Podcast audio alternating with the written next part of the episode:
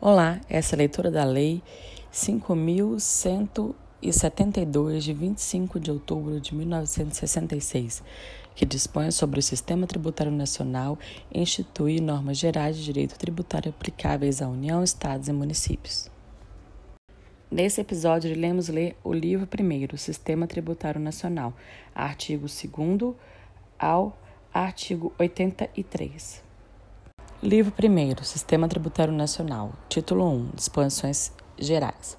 Artigo 2 O Sistema Tributário Nacional é regido pelo disposto na Emenda Constitucional número 18, em leis complementares, em resoluções do Senado Federal e nos limites das respectivas competências em leis federais, nas constituições e nas leis estaduais e leis municipais. Artigo 3 Tributo é toda prestação pecuniária compulsória em moeda ou cujo valor nela se possa exprimir, que não constitua sanção de ato ilícito, instituída em lei e cobrada mediante atividade administrativa plenamente vinculada. Artigo 4. A natureza jurídica específica do tributo é determinada pelo fato gerador da respectiva obrigação, sendo irrelevantes para qualificá-la, a denominação e demais características formais adotadas pela lei a destinação legal do produto da sua arrecadação. Artigo 5 Os tributos são impostos, taxas e contribuições de melhoria. Observação: empréstimo compulsório e contribuição especial estão na Constituição Federal e são da União. Hoje, os tributos são pentapartite e não apenas tripartite, como o STN define. Título 2: Competência tributária. Capítulo 1: Disposições gerais. Artigo 6. A atribuição constitucional de competência tributária compreende a competência legislativa plena, ressalvadas as limitações contidas na Constituição Federal, nas Constituições dos Estados e nas leis orgânicas do DF e dos municípios, e observado o disposto nessa lei. Os tributos cuja receita seja distribuída no todo ou em parte a outra pessoa jurídica de direito público pertence à competência legislativa daquela a que tenha sido atribuídos. Sétimo, a competência tributária é indelegável, salvo atribuições das funções de arrecadar ou fiscalizar tributos, ou de executar leis, serviços, atos ou decisões administrativas em matéria tributária, conferida por uma pessoa jurídica de direito público a outra, nos termos do parágrafo 3 do artigo 18 da Constituição. A atribuição compreende as garantias e os privilégios processuais que competem à pessoa jurídica de direito público e a conferir. A atribuição pode ser revogada a qualquer tempo por ato unilateral da pessoa jurídica de direito público que a tenha conferido. Não constitui delegação de competência o cometimento à pessoa de direito privado do encargo ou da função de arrecadar tributos. Oitavo. O não exercício da competência tributária não a defere à pessoa jurídica de direito público diversa daquela a que a Constituição a tem atribuído. Capítulo 2 Limitações da competência tributária. Artigo 9. É vedado à União, aos Estados, ao DF e aos municípios instituir ou majorar tributos sem que a lei o estabeleça, ressalvado quanto à majoração o disposto nos artigos 21, 26 e 65 cobrar impostos sem, sobre o patrimônio e a renda com base em lei posterior à data inicial do exercício financeiro a que corresponda. É vedado estabelecer limitações de, ao tráfego no território nacional de pessoas ou mercadorias por meio dos tributos interestaduais ou intermunicipais. É vedado cobrar impostos sobre o patrimônio, a renda ou de serviços um dos outros. De, é, co é vedado cobrar impostos sobre templos de qualquer culto. Cobrar impostos sobre o patrimônio, a renda ou serviços dos partidos políticos, inclusive suas fundações, das entidades sindicais dos trabalhadores, das instituições de educação e de assistência social sem fins lucrativos, observados os requisitos fixados na seção 2 desse capítulo. É vedado cobrar imposto sobre papel destinado exclusivamente à impressão de jornais, periódicos e livros. O disposto no inciso 4 cobrar imposto sobre patrimônio, templos, patrimônio de partido político, papel destinado à impressão de jornal e periódico, não exclui atribuição por lei às entidades nele referidas das condições de responsáveis pelos tributos que lhe caiba reter na fonte e não a dispensa da prática de atos previstos em lei assecuratórios do cumprimento de obrigações tributáveis por terceiros. O disposto no, na linha 4 aplica-se exclusivamente aos serviços próprios das pessoas jurídicas de direito público a que se refere a esse artigo e inerentes aos seus objetivos. Artigo 10. É vedada a União instituir tributo que não seja uniforme em todo o território nacional ou que importe distinção ou preferência em favor de qualquer estado ou município. 11. É vedado ao Estado, DF município estabelecer diferença tributária entre bens de qualquer natureza em razão da sua procedência ou do seu destino. Então, observar que é vedado à União, Estados, DF e municípios instituir uma jornada com, sem lei anterior, que é a anterioridade, é, patrimônio e renda, lei anterior do exercício financeiro, cobrar imposto sobre a imunidade recíproca, imunidade religiosa, é, imunidade cultural. Agora, é vedado apenas à União instituir tributo que não seja uniforme, é, que importe destinação ou preferência entre Estado ou município, e é vedado ao Estado, DF e município estabelecer diferença tributária em razão de sua procedência ou do seu destino. Artigo 12. A imunidade recíproca, que é a vedação de cobrança de imposto sobre patrimônio, renda ou serviços um dos outros, é extensivo às autarquias criadas pela União, estados, DF e municípios, tão somente no que se refere ao patrimônio, renda ou serviços vinculados às suas finalidades essenciais ou dela decorrentes. Essa imunidade, a essa imunidade não se aplica aos serviços públicos concedidos, cujo tratamento tributário é estabelecido pelo poder concedente no que se refere aos tributos de sua competência, ressalvado o que dispõe o parágrafo único. Mediante lei especial e tendo em vista o interesse comum, a União pode instituir isenção de tributos federais, estaduais e municipais para os serviços públicos conceder, observado o disposto no parágrafo 1 do artigo 9. Artigo 4. O disposto na alínea C do inciso 4, que é partido político e suas fundações, é subordinado à observância dos seguintes requisitos pelas entidades neles referidas: não distribuírem qualquer parcela do seu patrimônio ou de suas rendas a qualquer título. Aplicar integralmente no país os recursos da manutenção dos seus objetivos institucionais. Manter a escrituração das suas receitas e despesas em livros revestidos de formalidades capaz de assegurar sua exatidão. Na falta do cumprimento do disposto nesse artigo, a autoridade competente pode suspender a aplicação do benefício. Os serviços a que se refere a linha C do inciso 4 do artigo 9 são exclusivamente os direitos diretamente relacionados com os objetivos instituições, institucionais das entidades de que trata este artigo, previstos nos respectivos estatutos ou atos constitutivos. Artigo 15. Somente a União, nos seguintes casos excepcionais, pode instituir empréstimo compulsório. Então, competência privativa da União, instituir empréstimo compulsório. Nos casos de guerra extrema ou sua iminência, calamidade pública que exige auxílio federal impossível ao, de atender com recursos orçamentários disponíveis. A lei fixará obrigatoriamente o prazo do empréstimo e as suas condições de seu resgate, observado no que for aplicável disposto nessa lei. Título 3. Impostos. Artigo 16. Imposto é o tributo cuja obrigação tem por fato gerador uma situação independente de qualquer atividade estatal específica relativa ao contribuinte. 17.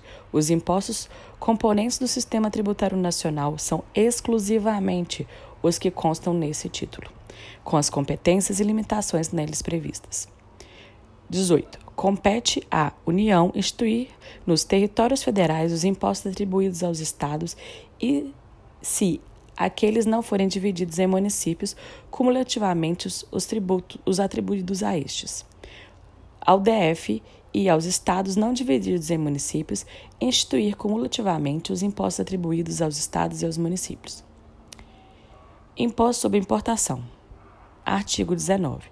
O imposto de competência da União sobre a importação de produtos estrangeiros tem como fato gerador a entrada destes no território nacional. Artigo 20. A base de cálculo do imposto é, quanto a alíquota seja específica, a unidade de medida adotada pela lei tributária. Quando a alíquota seja ad valorem, o preço normal que o produto ou seu similar alcançaria ao tempo da importação em uma venda em condições de livre concorrência para entrada no porto ou lugar de entrada do produto no país. Quando se trate de produto apreendido ou abandonado, levado a leilão, o preço de arrematação. 21.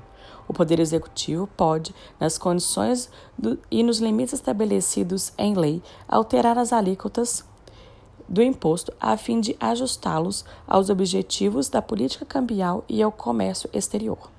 22. Contribuinte do imposto é o importador ou a quem a lei ele equiparar, o arrematante dos produtos apreendidos ou abandonados. Imposto de exportação. Artigo 23. O imposto de competência da União sobre a exportação para o estrangeiro de produtos nacionais ou nacionalizados tem como fato gerador a saída desses do território nacional. 24. A base de cálculo do imposto é, quando a alíquota seja específica, a unidade de medida adotada pela lei tributária. Quando a alíquota seja ad valore, o preço normal que o produto ou seu similar alcançaria ao tempo da exportação em uma venda em condições de livre concorrência. Para os efeitos do inciso 2, que é a alíquota ad valorem, considera-se entrada, entrega como efetuado no porto ou lugar de saída do produto, deduzidos tributos diretamente incidentes sobre a operação de exportação e nas vendas efetuadas a prazo superior aos concorrentes no mercado internacional ou custo financiamento. 25. A lei pode adotar como base de cálculo a parcela do valor ou do preço referidos no artigo anterior, excedente de valor básico fixado do acordo com critérios e dentro dos limites por ele estabelecidos. 26. O Poder Executivo pode, nas condições e nos limites estabelecidos em lei, alterar as alíquotas ou bases de cálculo do imposto a fim de ajustá-los aos objetivos da política cambial e do comércio exterior. 27. Contribuinte do imposto é exportador ou a quem a lei a ele equiparar. 28. A receita líquida do imposto destina-se à formação de reservas monetárias definidas em lei. Imposto sobre o patrimônio e a renda. ITR Imposto sobre Propriedade Territorial Rural. Artigo 29. O imposto de competência da União sobre a propriedade territorial rural tem como fato gerador a propriedade, o domínio útil ou a posse do imóvel por natureza, como definido em lei civil localizado na zona urbana do município. 30. A base de cálculo do imposto é o valor fundiário. 31.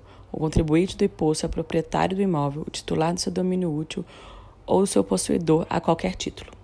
Então, ITR é de competência da União, sim para a interioridade, sim a noventena, é extrafiscal, varia pela improdutividade da terra, o lançamento é por homologação, fato gerador, terreno fora da zona urbana e é progressivo, ligado à capacidade contributiva. IPTU Imposto à Propriedade Predial e Territorial Urbana.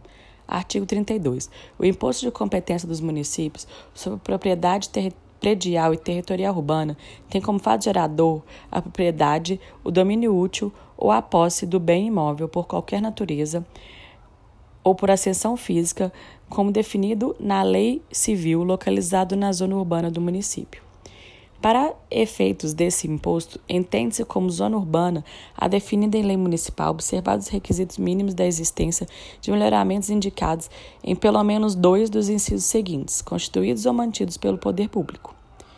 1. Um, meio-fio ao calçamento com canalização de água pluvial. 2. Abastecimento de água. 3. Sistema de esgoto sanitário. 4. Rede de iluminação pública com ou sem posteamento para distribuição domiciliar. 5. Escola primária ou posto de saúde a uma distância de, máxima de 3 km do móvel considerado.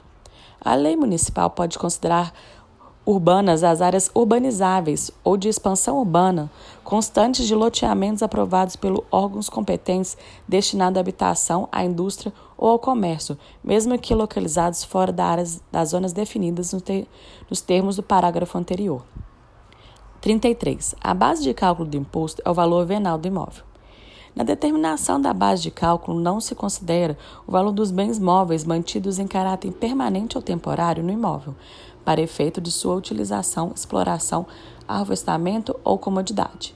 34. O contribuinte do imposto é o proprietário do imóvel ou titular do seu domínio útil ou seu possuidor a qualquer título. Assim, o IPTU é o imposto real progressivo em razão do valor do imóvel e localização, não condições pessoais do proprietário, não é capacidade contributiva. É um imóvel, é um imposto progressivo, fiscal, valor do imóvel, extrafiscal, progressividade no tempo por descumprir função social e seletividade, localização e uso.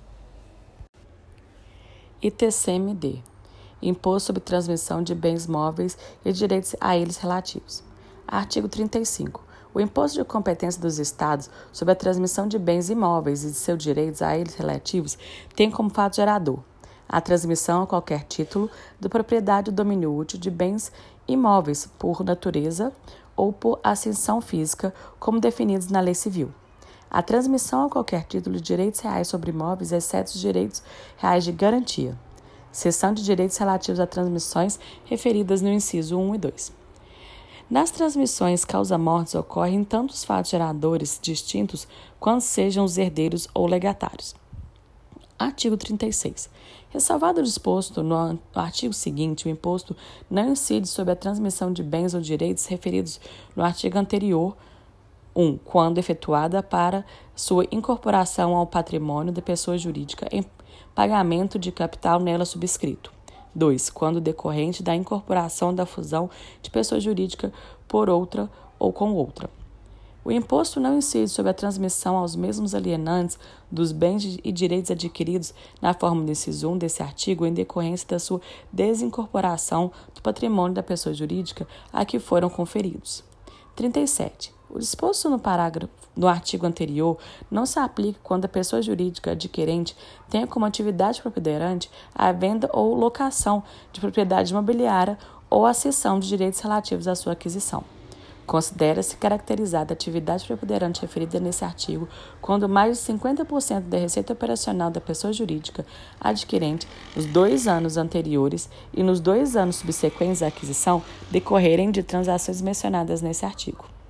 Se a pessoa jurídica adquirente iniciar suas atividades após a aquisição ou menos de dois anos antes dela, apurar-se preponderantemente referida no parágrafo anterior, levando em conta os três primeiros anos seguintes à data da aquisição. Verificada a preponderância referida nesse artigo, tornará-se devido de, o imposto nos termos da lei vigente à data da aquisição sobre o valor do bem ou da coisa do direito desta. O disposto nesse artigo não se aplica às transmissões de bens ou direitos quando realizada em conjunto com a totalidade do patrimônio da pessoa jurídica alienante. 38. A base de cálculo do imposto é o valor venal dos bens ou direitos transmitidos. Artigo 39. A alíquota do imposto não excederá os limites fixados em resolução do Senado Federal, que distinguirá para efeito de aplicação da alíquota mais baixa às transmissões que atendam à Política Nacional de Habitação. ITBI, a alíquota máxima 8%. Artigo 40. O montante do imposto é dedutível do, do devido à União, a título de imposto do que trata o artigo 43 sobre proventos decorrentes da mesma transmissão. 41. O imposto compete ao Estado de situação do imóvel transmitido ou sobre que versem os direitos cedidos, mesmo que a mutação patrimonial decorra de sucessão aberta no estrangeiro. 42. O contribuinte do imposto é qualquer das partes na operação tributária que dispuser a lei. IR. Imposto sobre renda e proventos de qualquer natureza. Artigo 43. O imposto de competência da União sobre a renda e proveito de qualquer natureza tem como fato gerador a aquisição da disponibilidade econômica ou jurídica 1. Um, de renda, a ser entendido o produto do capital, do trabalho da combinação de ambos. 2. De proveito de qualquer natureza, a ser entendidos os acréscimos patrimoniais não compreendidos no inciso anterior. A incidência do imposto independe da denominação da receita do rendimento, da localização, condição jurídica ou nacionalidade da fonte, da origem e da forma de percepção. Na hipótese da receita ou do rendimento oriundo do exterior, a lei estabelecerá as condições e o momento em que se dá sua disponibilidade para fins de incidência do imposto referido nesse artigo. 44. A base de cálculo do imposto é o montante real, arbitrado ou presumido, da renda dos proveitos tributáveis. Então, a alíquota progressivo, capacidade econômica. Artigo 45. Contribuinte do imposto é o titular da disposição que se refere o artigo 43, sem prejuízo de atribuir à lei essa condição ao possuidor a qualquer título dos bens produtores de renda ou dos proveitos tributáveis. A lei pode atribuir à fonte pagadora de renda ou dos proveitos tributáveis a condição de responsável pelo imposto cuja retenção e recolhimento lhe caibam. IPI Imposto sobre Produtos Industrializados. Artigo 46. O imposto de competência da União sobre os produtos industrializados tem como fato gerador o seu desembaraço aduaneiro quando de procedência estrangeira, a sua saída dos estabelecimentos a que se refere o parágrafo 1 do artigo 51, a sua arrematação quando apreendido, abandonado e levado a leilão. Para os efeitos desse imposto, considera-se industrializado o produto que tenha sido submetido a qualquer operação que lhe modifique a natureza ou a finalidade, ou aperfeiçoamento para o consumo. Artigo 47. A base de cálculo do imposto é 1.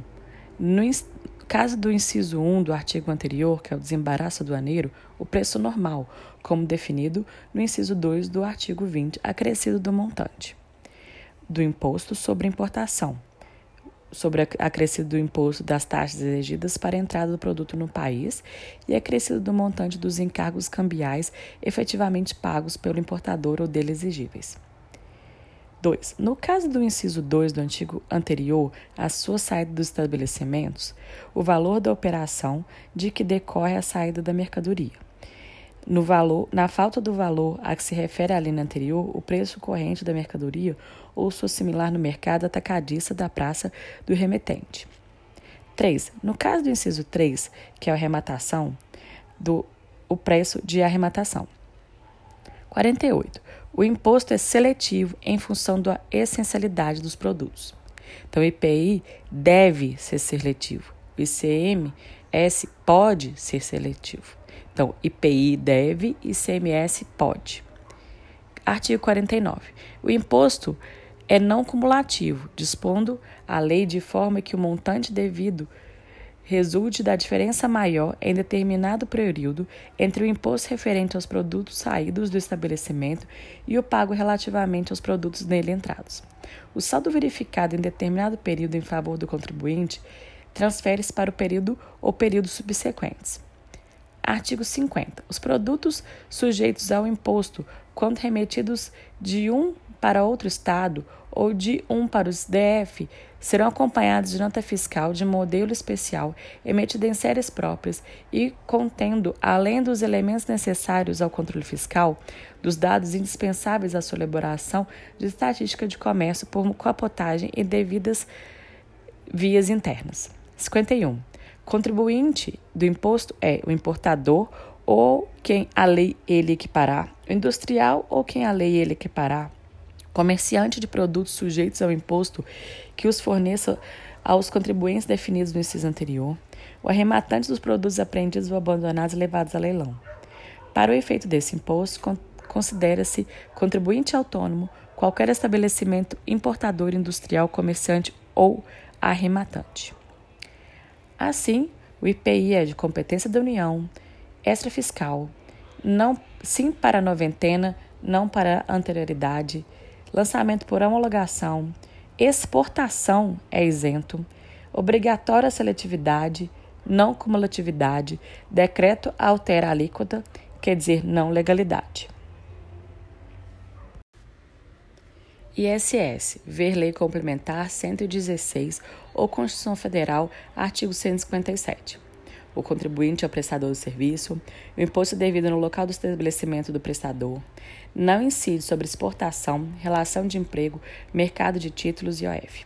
A alíquota mínima 2% e máxima 5%. O município deve instituir ISS por lei própria. O normal é copiar a lista da lei complementar. E o lançamento é por homologação. IOF Imposto sobre operação de crédito cambial e seguros e sobre operações relativas a títulos e valores imobiliários.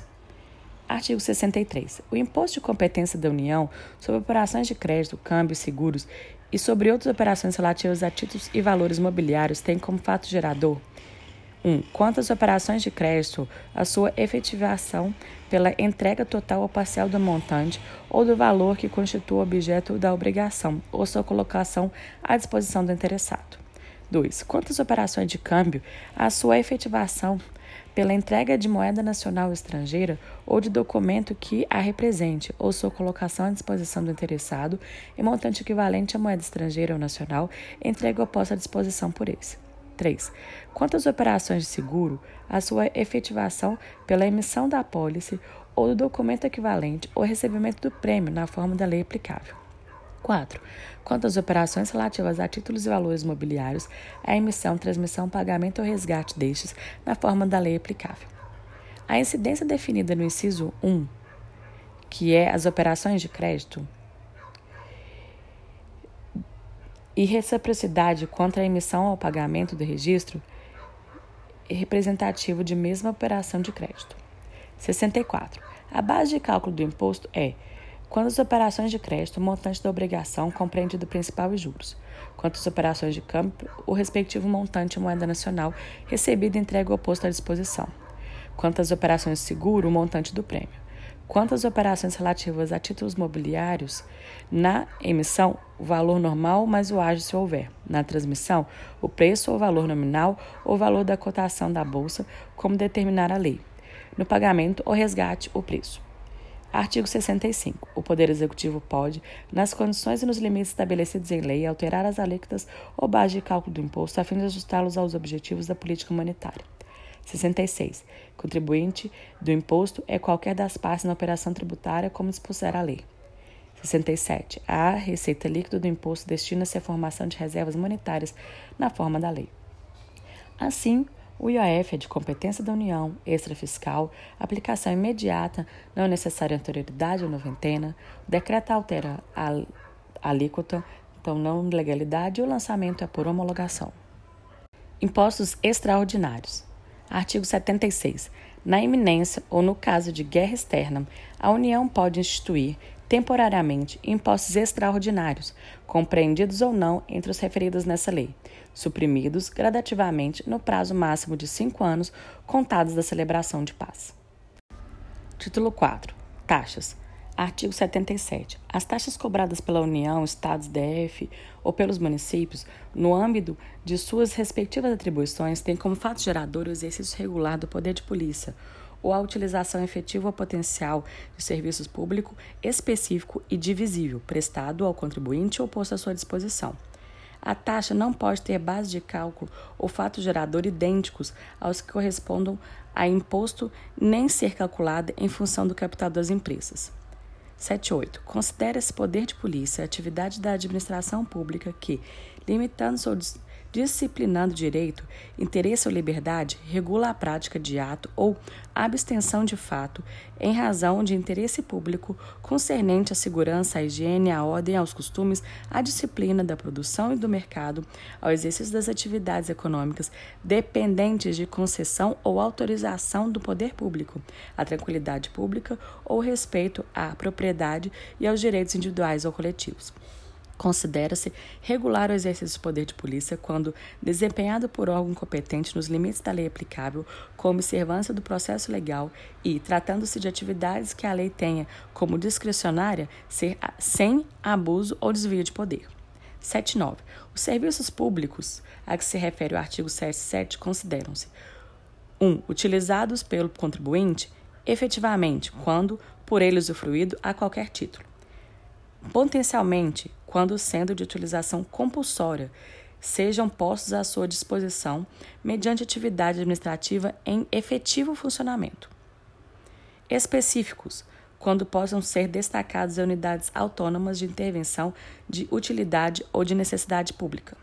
divisível quando suscetível de utilização separadamente por cada um dos seus usuários. Para os efeitos da instituição e cobrança das taxas, considera-se compreendidos no âmbito das atribuições da União, Estados, DF e município, aquelas que, segundo a Constituição Federal, as Constituições dos Estados, a Lei Orgânica do DF, dos municípios e as legislação que eles compatíveis competem a cada uma dessas pessoas de direito público. Capítulo 5 Contribuição de melhoria. Artigo 81. A contribuição de melhoria cobrada pela União, Estado, DF e municípios, no âmbito dos seus respectivas atribuições, é instituída para fazer face ao custo de obras públicas de que decorra a valorização imobiliária, tendo como limite total a despesa realizada e como limite individual o acréscimo de valor que da obra resultar para cada imóvel beneficiado. 82. A lei relativa à contribuição de melhoria observará os seguintes requisitos mínimos. 1. Publicação prévia dos seguintes elementos: memorial descritivo do projeto, orçamento do custo da obra, determinação da parcela do custo da obra a ser financiada pela contribuição, determinação da obra beneficiada, determinação do fato de fator de absorção do benefício da valorização para toda a zona ou para cada uma das áreas beneficiadas nela contida. 2. Fixação de prazo não inferior a 30 dias para impugnação pelos interessados de qualquer dos elementos referidos no inciso anterior. 3. Regulamentação do processo administrativo de instrução e julgamento da impugnação a que se refere o inciso anterior, sem prejuízo da sua apreciação judicial. A atribuição relativa a cada imóvel será determinada pelo rateio da parcela do custo da obra a que se refere a linha C do inciso 1 desse imóvel situados na zona beneficiada em função dos respectivos fatores individuais de valorização. Por ocasião do respectivo lançamento, cada contribuinte deve ser notificado do montante da atribuição, da forma e dos prazos do seu pagamento e dos elementos que integram o respectivo cálculo. Assim, contribuição de melhoria é um tributo vinculado para custear a obra. Contrapreço associacional, fato gerador valorização mobiliária, não acréscimo de lucro no comércio lei ordinária, competência comum e a regra é anterioridade e noventena.